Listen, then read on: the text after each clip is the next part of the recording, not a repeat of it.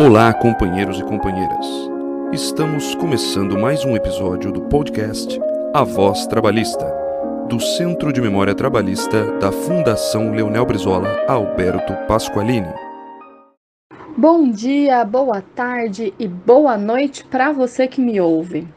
Em 31 de março de 1964, foi realizada a sessão extraordinária noturna na Câmara dos Deputados. Com uma tensa crise política contra o governo de João Goulart, Doutel de Andrade leu na tribuna o comunicado sobre a volta do general Jair Ribeiro Dantas ao comando do Ministério da Guerra. Com a parte dos deputados Paulo de Tarso, do PDC de São Paulo, e Arnaldo Cerdeira, da Arena Paulista, Doutel, mais uma vez, com o dom de sua oratória, se agigantou na tribuna em defesa ao trabalhismo brasileiro.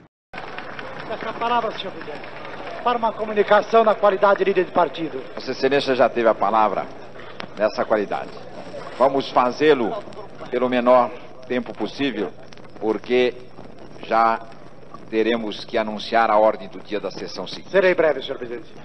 Senhor presidente, senhores deputados, na qualidade de líder do Partido Trabalhista Brasileiro, ainda há poucos minutos fiz ligeira intervenção da tribuna para anunciar o retorno do eminente ministro da Guerra, general Jair Danta, ao comando efetivo do Exército Brasileiro.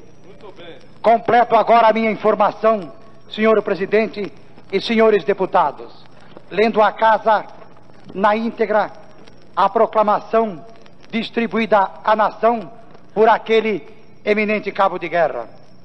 Ela está vazada nos seguintes termos: cumprindo determinações expressas do senhor presidente da República, assumo neste instante de intranquilidade para a nação brasileira o comando efetivo das ações legais contra o movimento de subversão que está caracterizado no estado de Minas Gerais sob o comando dos generais Carlos Luiz Guedes e Olímpio Mourão Filho, os quais, nesta data, exonero dos comandos que a nação lhes confiou. A nação toda já está bastante alertada sobre as forças que agora estão tentando subverter o regime democrático, à luz do qual temos feito a evolução pacífica e cristã da nossa pátria. Fiel aos princípios legalistas que imprimo a todas as minhas diretrizes, agirei com o máximo de energia contra os sublevados, alertando-os antes para que não se deixe enganar por falsos defensores da democracia, que os estão conduzindo para uma verdadeira luta entre irmãos. Cerremos fileiras brasileiros em torno dos princípios democráticos que regem nossos destinos. E esta fase crítica em breve estará ultrapassada para o bem de nossa pátria. Embora em estado de convalescença, não hesitarei em sacrificar minha própria saúde para cumprir este dever que tenho para com minha pátria e para que o regime democrático que defendo seja mantido na sua incolumidade. Haveremos de cumprir nossa missão, brasileiros. Haja o que houver, custe o que custar. Assinado General Jair Dantas Ribeiro, Ministro da Guerra do Brasil. Senhor Presidente, senhores deputados, como há pouco aqui vaticinou, ilustre colega de minha bancada, o eminente deputado Almino Afonso, está realmente durando muito pouco a alegria daqueles que nesta casa aplaudiam as atitudes sediciosas destes militares e do governador do estado de Minas Gerais. Já este festival de subversão, já este festival de subversão vai chegando ao fim. Já o estertor se apodera dos bailarinos que estavam a dançar neste picadeiro da ilegalidade. Já as gambiarras começam a se apagar. Já as gambiarras começam a se apagar. Já o ruído da música se faz cada vez mais fraco e cada vez mais tênue. Já os sorrisos se fazem mais amarelos e mais forçados. Já as palmas também se vão extinguindo. Já agora, a grave e pesada consciência da frustração vai paulatinamente conquistando a consciência daqueles que estavam a aplaudir o gesto de mazorca, o gesto de sublevação.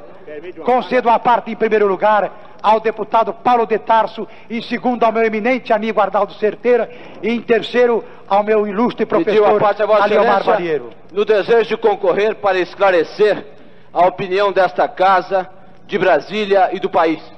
A Rádio Nacional acaba de divulgar uma declaração oficial de Sua Excelência, o senhor general Amauri Crua, declarando-se fiel ao governo federal e à legalidade.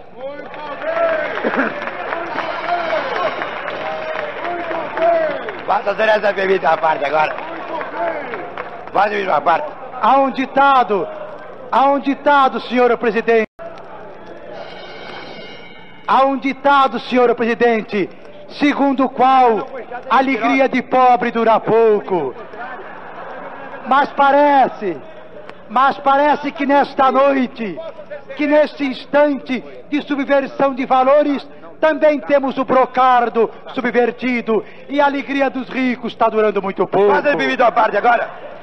Excelência permite uma parte. Excelência permite uma parte.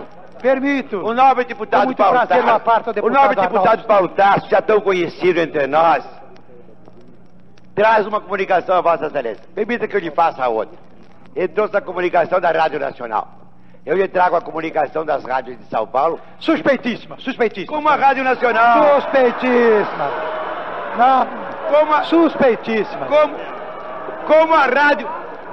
Como a Rádio Nacional. Essa suspeita. A suspeita que Vossa Excelência lança. Essa não. no legítimo, no legítimo, no legítimo direito de Vossa Excelência de suspeitar de quem entender. É tão Mas Vossa Excelência não tem o direito. noite, Vossa Excelência- noite, Vossa Excelência- seis vezes Vossa Excelência não tem o direito. do general Cruel aos sediciosos mineiros. Vossa Excelência, seis vezes Vossa. Excelência não tem. Não, essa não. Vossa Excelência não tem é o direito de conceder esse seu humilde colega, que tanto distingue uma parte e tumultuar o seu próprio parte.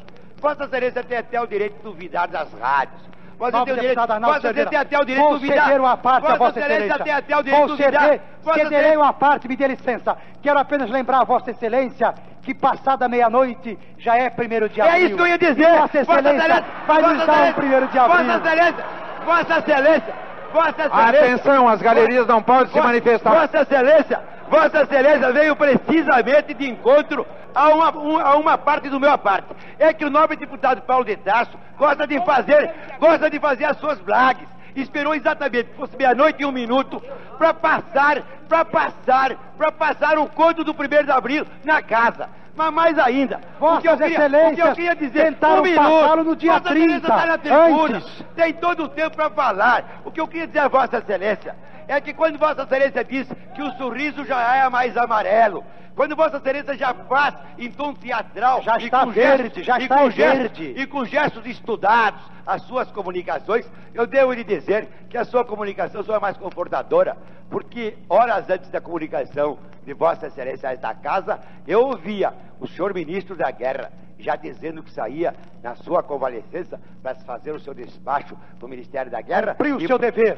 Cumprir o seu dever. Constitucional. Constitucional. Contra os insurretos. Contra os insurretos. Obrigado pelo apoio de Vossa Excelência E- à mas, atitude do mas Marechal eu Caí, ouvia, mas eu ouvia, Vossa Excelência Obrigado insiste. pelo apoio. Vossa, Quem não gostará é o governador de Vossa Excelência. Vossa que Excelência, este está na Vossa Excelência também. insiste. Toda vez Vai que a gente, explicar com ele quando a depois. gente não tem razão, tem o debate. Quando a gente tem medo da argumentação, deblatera. Quando a gente tem medo do que vão dizer, procura que não seja ouvido o que se diz. É o que Vossa Excelência está fazendo. Mas o que eu dizia a Vossa Excelência é que algumas horas antes, eu ouvi a mesma comunicação que Vossa Excelência trouxe, exatos termos da primeira parte. Só não tinha a segunda. E na, A segunda é que doeu, né? E a segunda? A segunda doeu. E a segunda? Não, ao segunda contrário. doeu. A segunda alegrou. General Cruz Vossa está na dizendo, legalidade. Vossa Excelência Essa tem doeu. medo. Você não deixa concluir. Deu uma parte. Você tem medo de uma parte? Ah. Então, ouça.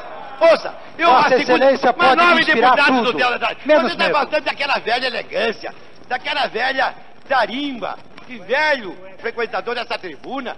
Parece até o nosso companheiro Julião. Vossa Excelência tenha paciência. Eu dizia a Vossa Excelência que havia, ouvia a mesma comunicação e Sua Excelência, o ministro da Guerra, patrioticamente reconduzido ao ministério, dava uma fala à nação, dizia aos brasileiros que se tranquilizassem, que a unidade do exército era absoluta, que não havia, ah, todos os quartéis estavam de rigorosa prontidão. E agora já Vossa Excelência diz que há dois generais insurrectos. Verdade. De forma que é um bom começo. Já Nós não estamos tristes, estamos alegres. Estamos alegres. Já Daqui está a pouco- reconhecendo. Daqui a pouco, Vossa Excelência também já vê a este microfone com umas peças assim da agência de notícias, trazendo várias comunicações. Notícias que Durante- tranquilizam, durante Vossa essa noite. Excelência. E Vossa Excelência trouxe a notícia Tenho de muita que honra havia sido de ser o arauto da legalidade De nesta casa. é o arauto da legalidade. Não quero o papel de Vossa é uma Excelência conceituação. de ser o arauto é da uma ilegalidade. conceituação pessoal. O a- cada um de nós se atribui aquilo que julga ser. Mas isso é uma questão Então de foro íntimo. sua autocrítica. Então, Vossa Excelência saiba de que Vossa Excelência, que já tantas vezes compareceu hoje, agora esta noite, a, este, a estes microfones, já trouxe várias comunicações. E agora trouxe a comunicação que há dois generais já condenados pelo senhor ministro da Guerra. Comunicou também que estavam eles demitidos sem Vossa Excelência quem foi substituído, pa- pa- quem foi nomeado seu substituto. Daqui a pouco, Vossa Excelência vai ser forçada a voltar a essa tribuna para dizer que há outros generais também comprometidos.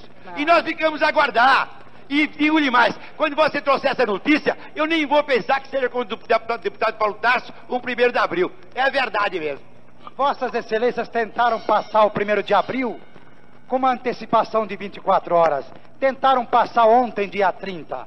Equivocaram-se ontem e equivocaram-se hoje.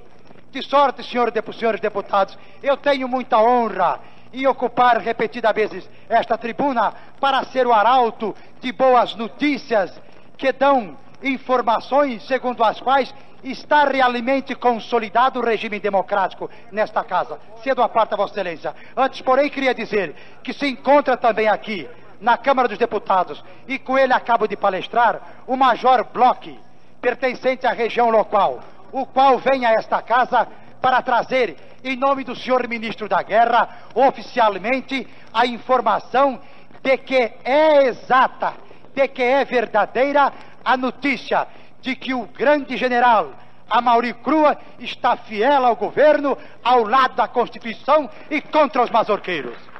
Ouço Vossa Excelência, nobre deputado Ariomar Balieiro, deputado. como último apartiante desta noite, nesta minha intervenção.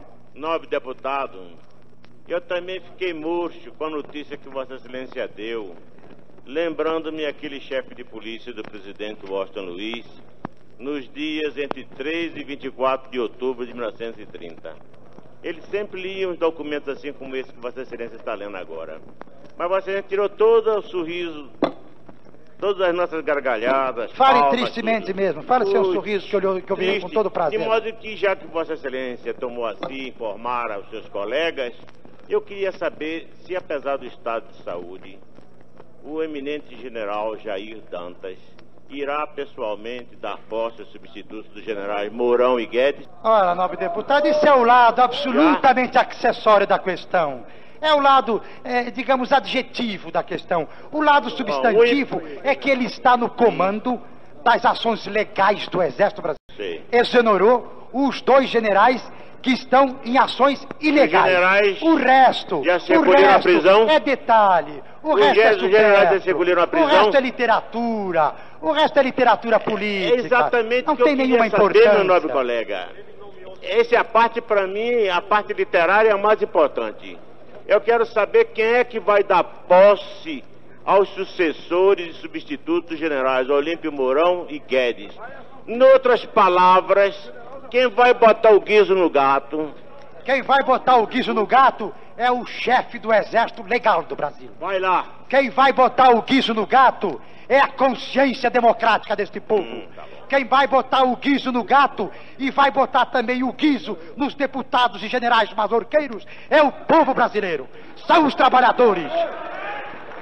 Vossa Excelência o guiso será pode posto botar não guiso em gato. generais, No será meu posto em todos os mazorqueiros do Brasil. Permite? Não Per- percam Vossa Excelência permitiu a parte ouça. Vossa prazer. Excelência pode botar guiso em gatos, mas no meu partido não bota guiso em ratos. Já tem esse guiso. Da ilegalidade não vou botar porque já tem. Já tem há muitos anos.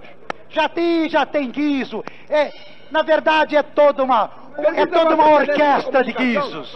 É toda uma castanhola. É toda uma bailarina espanhola a retocar as suas castanhas. Não tenha dúvida. Essa seria uma tarefa supérflua de minha parte. Este guiso já tem. Este guiso já tem. A nobre União Democrática Nacional já tem este guizo há muito tempo. Este troféu é dele. Mas vou terminar, senhor presidente, atendendo a sua advertência. Para dizer que, mercê de Deus, Vocês permitem mercê de? Deus, está salva a democracia neste país. Permita, mercê de Deus, está restaurado o império da lei. Mercê de Deus, este festival de insurreição está findo, está agonizante, está moribundo e está desesperado. Dele nada mais restará, como disse, senão a frustração, senão aquele sentimento doído de não ver os intentos golpistas confirmados. Dele restará, torno a dizer, esta frustração e mais uma mancha, mais uma nódoa na bandeira de um partido que se orgulhava de outrora empunhar os estandartes da legalidade e hoje, desgraçadamente, empunha os galhardetes nauseabundos e repugnantes da ilegalidade, da violência, da mazorca e da desordem.